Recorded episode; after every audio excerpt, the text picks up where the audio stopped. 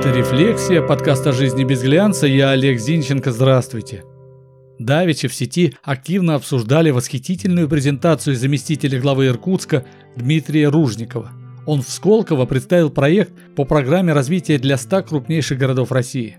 Но обсуждали не саму презентацию, а заявление замглавы о том, что основанному в 1661 году городу 7 тысяч лет, а декабристы очень любили Иркутск и прямо семьями приезжали туда – и что с того, что декабристы туда в кандалах ехали, а жены под угрозой лишения титулов и привилегий за ними следовали? Неважно.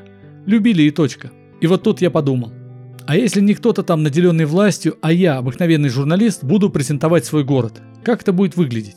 И не ляпну ли я что-то такое, от чего краснеть придется? Конечно, про декабристов или типа того я знаю, но все же. В общем, судить теперь вам, потому что именно вам я представляю свою любимую Тверь. В Тверь надо приезжать по железной дороге. Именно так. Потому что сразу на вокзале вы поймете, что не Стамбул город контрастов, а именно Тверь. Вы сразу на вокзале ухватите тот дух, который подвигнул Салтыкова-Щедрина, глядя на Тверь, вывести образ города глупого. С одной стороны вы увидите старый вокзал Николаевской железной дороги. Ему почти 180 лет. А рядом железобетонный советский модерн, новый вокзал с многометровой часовой башней.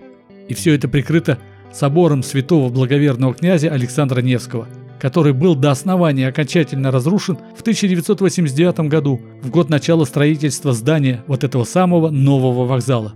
Огромные стеклянные витрины вокзала открывали вид на проспект Чайковского, а сейчас упирается в стену храма. Зато привлекает внимание обшарпанная гостиница «Турист», венчающая весь этот привокзальный ансамбль.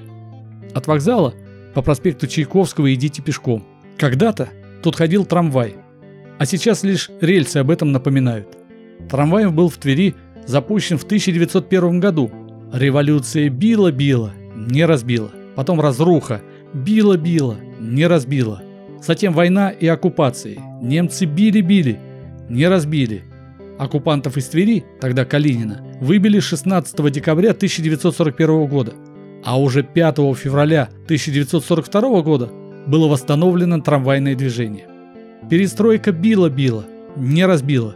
Даже бесплатно возили трамваи пассажиров, но движение не останавливалось. А за пять месяцев до начала транспортной реформы, хлоп, и нет трамваев. И троллейбусов нет. Зато много автобусов и ни одной маршрутки.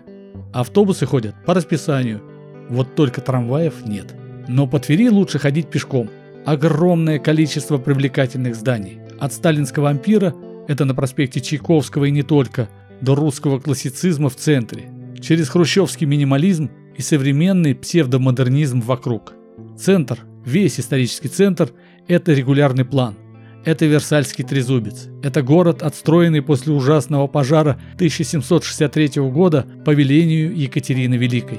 Пожар уничтожил все, чем приросла Тверь с 1135 года, года основания. И лучшие русские архитекторы того времени Никитин и Казаков были направлены императрицей в Тверь. Несмотря на разрушение Великой Отечественной войны, центр сохранился. И сохранился путевой императорский дворец, ныне хорошо восстановленный. Именно там, кстати, Карамзин впервые прочитал главы истории государства российского великой княгине Екатерине Павловне, сестре императора Александра I. А рядом восстановлен Спасо-Преображенский собор, который был взорван большевиками – Именно там короновали первого великого князя Руси Ярослава Ярославича. Именно в Твери был первый великий княжеский престол, из-за чего началось долгое противостояние с Москвой. Кстати, престол до сих пор на гербе Твери сияет. Вообще, будучи на перекрестке дорог, через Тверь проезжало огромное количество людей, известных людей. От Ивана Грозного, что естественно, до Достоевского, которому Тверь однозначно не понравилась. Часто, очень часто тут бывал Пушкин. И не только макароны с пармезаном отведать, но и посетить Ивана Ивановича Ложечникова, которого Пушкин считал величайшим писателем своего времени. Кстати, имя Ложечникова в Твери никак не увековечено. Впрочем, как и Екатерины Великой, отстроившей Тверь из пепла пожарища. Это, кстати, еще одна странная черта Твери – обходить стороной тех, кто славу для Твери ковал, и поминать только тех, кто удобен по сиюминутным соображениям. Вот Михаил Круг. Следующим летом уже 20 лет будет, как его нет, а имя его по стране помнят. И помнят, что он из Твери. А в Твери только даже не памятник, а парковая скульптура в центре установлена. Михаил Круг с гитарой. Кстати, когда власти Советскую площадь переименовали в площадь Михаила Тверского, спохватились, что люди на круга могут подумать. И тут же переименовали в площадь святого благоверного князя Михаила Ярославича Тверского. Не шучу. Так вот, память круга никак в Твери не отмечена. Но люди едут и едут на дом, на улицы, на Волгу посмотреть, про которые круг пел. А еще в Твери жил тоже неплохой поэт Андрей Дементьев. Но он был человек своей эпохи. Комсомол, партия, героизм. Еще стихи к песням он писал. «Лебединая верность», «Яблоки на снегу». Так вот, в память об Андрее Дементьеве в Твери Дом поэзии Андрея Дементьева. Памятник шестидесятникам работы Церетели с именем Дементьева. Улица Дементьева. Памятник Дементьеву. В общем, Тверь в своем духе. Чтит не память, а выгоду. Хотя тут и выгоды-то не назовешь. А еще отсюда Борис Полевой. Помните? Повесть о настоящем человеке. Владимир Брадис. Кто вузы кончал в советское время, миновать его математические таблицы никак не могли. Лемешев тоже отсюда.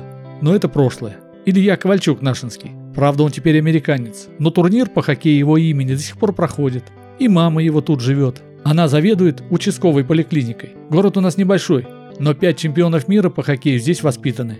Помимо Ковальчука, Денис Денисов, Александр Кутузов, Денис Кокарев, Евгений Рясинский. Ну еще бронзовый призер чемпионата мира Роман Любимов есть. Правда, хоккейную команду развалили совсем. И губернатора у нас не за взятки снимали, а за червяка в кремлевском салате. Дмитрий Зеленин тогда фото червячка выложил и прославился на весь мир. Не помните? Ну в интернете поищите. В общем, пора заканчивать. А ведь я еще даже представление не закончил. Про речной вокзал, символ Твери, который разрушился, не рассказал. Про мосты. Один старый, как мост Свободы в Будапеште. В 1900 году построен. И новый мост. Петербург его Твери подарил. Точнее, тогда Ленинград. Это фрагменты того самого моста лейтенанта Шмидта, Благовещенского. Не рассказал про то, что много храмов строят. А главный проспект сейчас именем Николая Корыткова назвали, когда-то первого секретаря обкома главного богоборца региона. Про то, что Виктюк здесь в Тюзе работал, а Спартак Мишулин в драме. И про то, что Тверь – самый киношный город в России. В советское время тут снимали и снимали кино. И сейчас постоянно снимают и снимают фильмы и сериалы. Жители Твери этому давно уже не удивляются.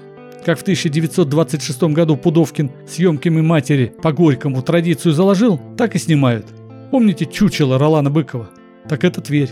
И, кстати, Юрий Владимирович Никулин здесь начинал свою клоунскую деятельность.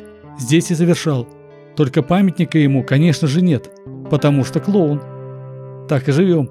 Это была «Рефлексия», подкаст о жизни без глянца. Я Олег Зинченко. Жду вас в сообществе «Рефлексия» ВКонтакте. Ставьте лайк, подписывайтесь. До встречи.